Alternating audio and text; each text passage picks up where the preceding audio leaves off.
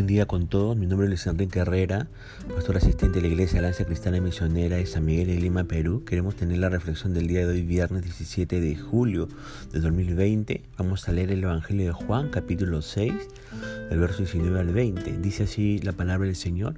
Cuando habían remado como 25 o 30 estadios, vieron a Jesús que andaba sobre el mar y se acercaba a la barca y tuvieron miedo.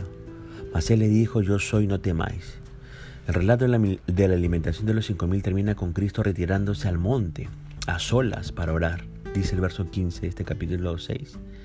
Los discípulos descendieron al mar y dice que se fueron a Capernaum, el versículo 17. Pero hay varios detalles que Juan omite en su relato. Por ejemplo, cuando uno va al Evangelio de Marcos nos informa que al atardecer el Señor ordenó a sus discípulos entrar en la barca para ir delante de la Bexaída mientras él despedía a la multitud, según Marcos 6:45. Fue después de eso que el Señor se retiró al monte para orar. Lee usted Marcos 6, eh, versículo 46. Aquí hay un principio espiritual que tenemos que rescatar. Jesús después de obrar este, un milagro, de hacer una obra grande y portentosa para la gloria de su Padre, como es alimentar a cinco mil personas y después enseñar, ¿no? Y estar con toda esta gente, se apartó. Dice que se apartó a un lugar para poder orar. Y obviamente era para renovar fuerzas y hablar con sus padres.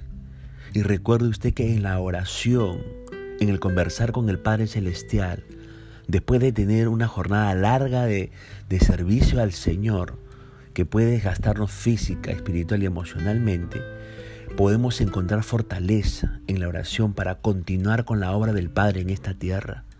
Nunca se olvide de reportarte ante el Señor después de que usted obre, obre un servicio para, para, para Dios el Padre. Ahora, los discípulos dicen que seguramente quedaron un tiempo en Bexaída, esperando al Señor. Y la alimentación de los cinco mil ocurrió cerca de Bexaída, como dice Lucas 9, versículo 10. Así que los discípulos no habían viajado muy lejos. Cuando llegó la noche y ya era oscuro, dado que el Señor no llegaba a Bexaída, los discípulos tomaron la decisión de cruzar el mar hasta la otra ribera, a Capernaum, dice Juan capítulo 6, verso 17, lugar donde ellos vivían, ¿verdad? Ahora, la travesía se hizo bastante difícil. ¿Por qué? Dice el verso 18, porque se levantaba el mar con un gran viento que soplaba. Para colmo, Marcos capítulo 6, verso 48 dice que ese viento les era contrario. Por eso les llevó hasta la cuarta vigilia de la noche, dice Marcos 6, 48. Es decir, hasta las 3 de la mañana para cruzar 25 o 30 estadios, para cruzar unos 5 kilómetros. Y dado a que el mar de Galilea mide unos 8 kilómetros de ancho, los discípulos estaban recién a la mitad del viaje. Ahora, hermanos, aquí podemos sacar un principio espiritual también. Muchas veces como discípulo del Señor nos va a tocar enfrentar crisis, tormentas o tempestades en nuestras vidas. Situaciones en donde no podemos nosotros tener el control, porque estos discípulos no tenían el control sobre el viento y sobre el mar. Y es muy probable que cuando vengan esas tempestades, tormentas en las cuales no tengamos control en nuestra vida, vamos a querer desesperarnos, Vamos a querer llenarnos de miedo como este, se llenaron de miedo los discípulos. Vamos a querer llenarnos de inseguridades. Probablemente empezaremos a pensar ¿no? Eh, en cosas negativas. Y hermanos, estamos hoy en día enfrentando una pandemia en la cual la sociedad y las personas no tenemos el control. Esta pandemia es algo que escapa a nuestro control, porque no se está pudiendo controlar esta enfermedad. Pero, pero, en medio de la tormenta, en medio de la crisis de la tempestad, cuando estaba muy oscuro, dice el verso 19 que el Señor apareció caminando sobre el mar, acercándose a ellos. Vino, según el evangelista Marco, porque de donde estaba en el monte orando, los podía ver remar con fatiga, dice Marcos 6:48. ¿Y qué hizo el Señor cuando estaban remando con fatiga? Cuando remaban, en el sentido de que querían hacer algo para salir de esa crisis, de ese problema, de esa tormenta, de esa tempestad. ¿Qué hizo el Señor? Se acercó para ayudarles. se acercó en medio de su tempestad, en medio de su crisis, en medio de la situación que no podían controlar. Sin embargo, dice el verso 19 que los discípulos reaccionaron con pánico. Y el temor se dio a que pensaban que era un fantasma, según Marcos 6:49. Quizá creían que el fantasma presagiaba su muerte en ese, en ese mar. Pero el Señor le habló palabras alentadoras, que dijo en el verso 20, yo soy, no temáis. Y es lo mismo que nos dice hoy en día el Señor. Te dice a ti, no temas por esta situación sin control que estás pasando tú. Porque si tú no puedes tener el control de la situación, la crisis que estás pasando, yo sí la puedo tener. Y la puedo tener porque yo soy Dios. Yo soy Dios, dice el Señor. Y no sé qué, no sé qué situación que no pueda controlar está enfrentando usted. Pero interiorice y crea en estas palabras del versículo 9 que el Señor Jesús le dijo a su discípulo y que le dice a usted en esta mañana o en este día. Yo soy, no temas, no temas. Entonces dice el texto bíblico que reconocieron quién era, dice el verso 21, que reconocieron quién era y dice el verso 21 que le recibieron en la barca, la cual llegó enseguida a la tierra a donde iba. Marco añade que cuando el Señor subió a la barca, el viento inmediatamente dejó de soplar. Ahora, ante esto, los discípulos se asombraron en gran manera y se maravillaron, dice Marcos capítulo 6, verso 51. Juan no menciona el asombro de los discípulos. Juan solo resalta la alegría de recibirlo a bordo, porque dice el verso 21 de Juan 6, con gusto le recibieron en la barca. Y déjeme decirle que eso produce Jesús en nosotros, alegría. Él busca, él busca que tengamos una vida de gozo y de alegría. ¿Cuándo? Cuando dejamos que Jesús tome el control de las situaciones que nosotros no podemos controlar.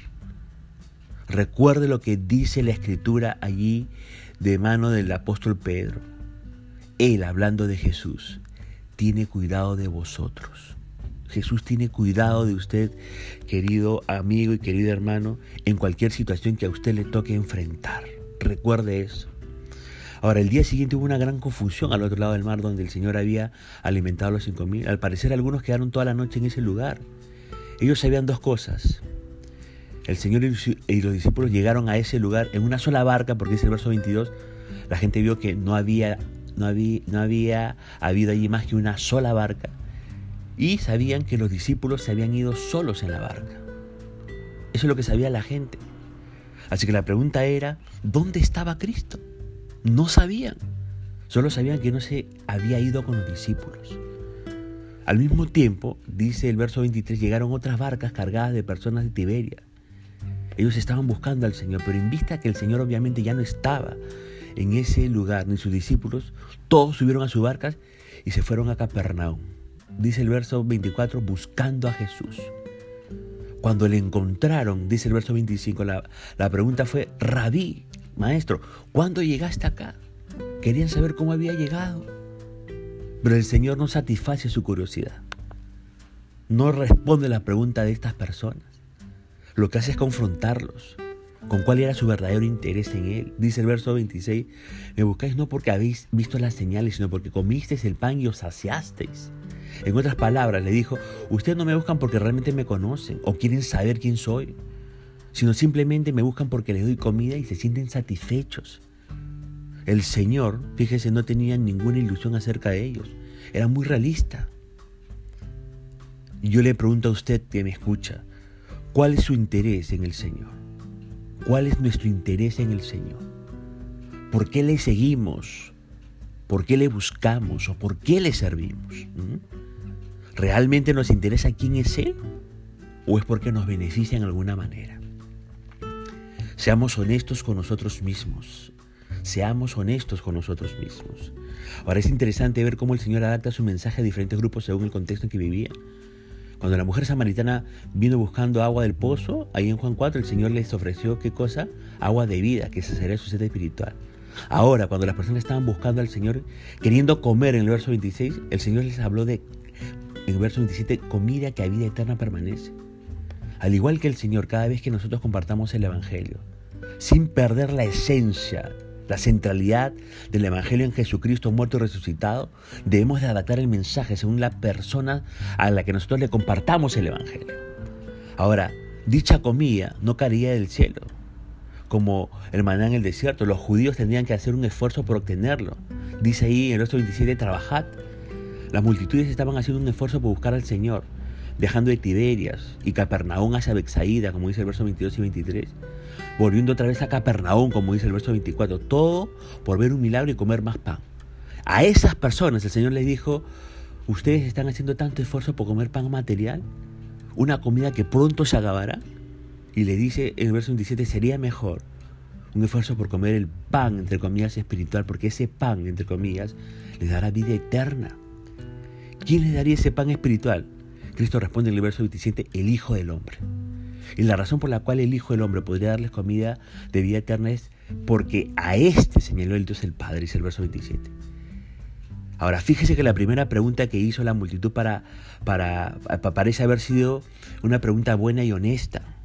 Les pregunta en el verso 28, ¿qué debemos hacer para poner en práctica las obras de Dios? Y esta fue una forma complicada de preguntar qué trabajo debemos hacer para obtener, entre comillas, la comida que a vida eterna permanece. Y la respuesta del Señor fue clara en el verso 29, creer en mí. Dios el Padre envió a su Hijo para salvar al mundo. Puso su sello de, de aprobación sobre él. Lo único que les quedaba hacer ahora era creer en él, nada más. Pero lamentablemente, la segunda pregunta que vemos en el verso 30 manifestó la falta de sinceridad y de fe en ellos. ¿Qué preguntaron en el verso 30?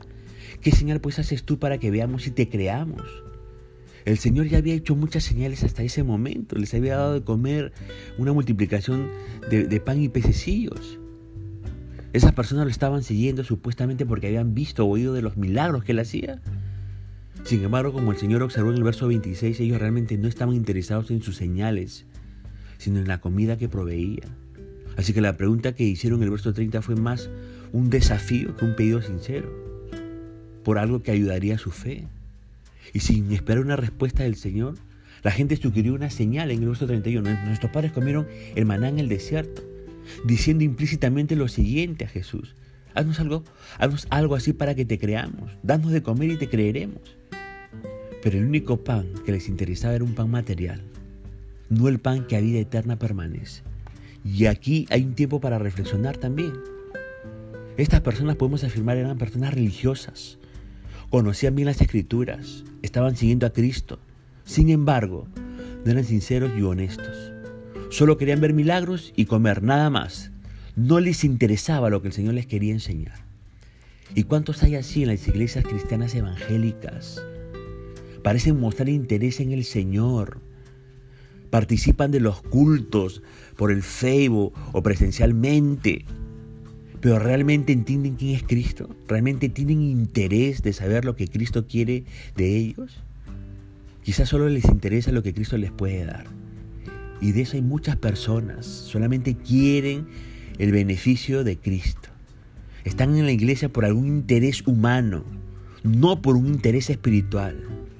Y de eso existen muchos en las iglesias. Y hasta usted que me escucha puede ser una de esas personas.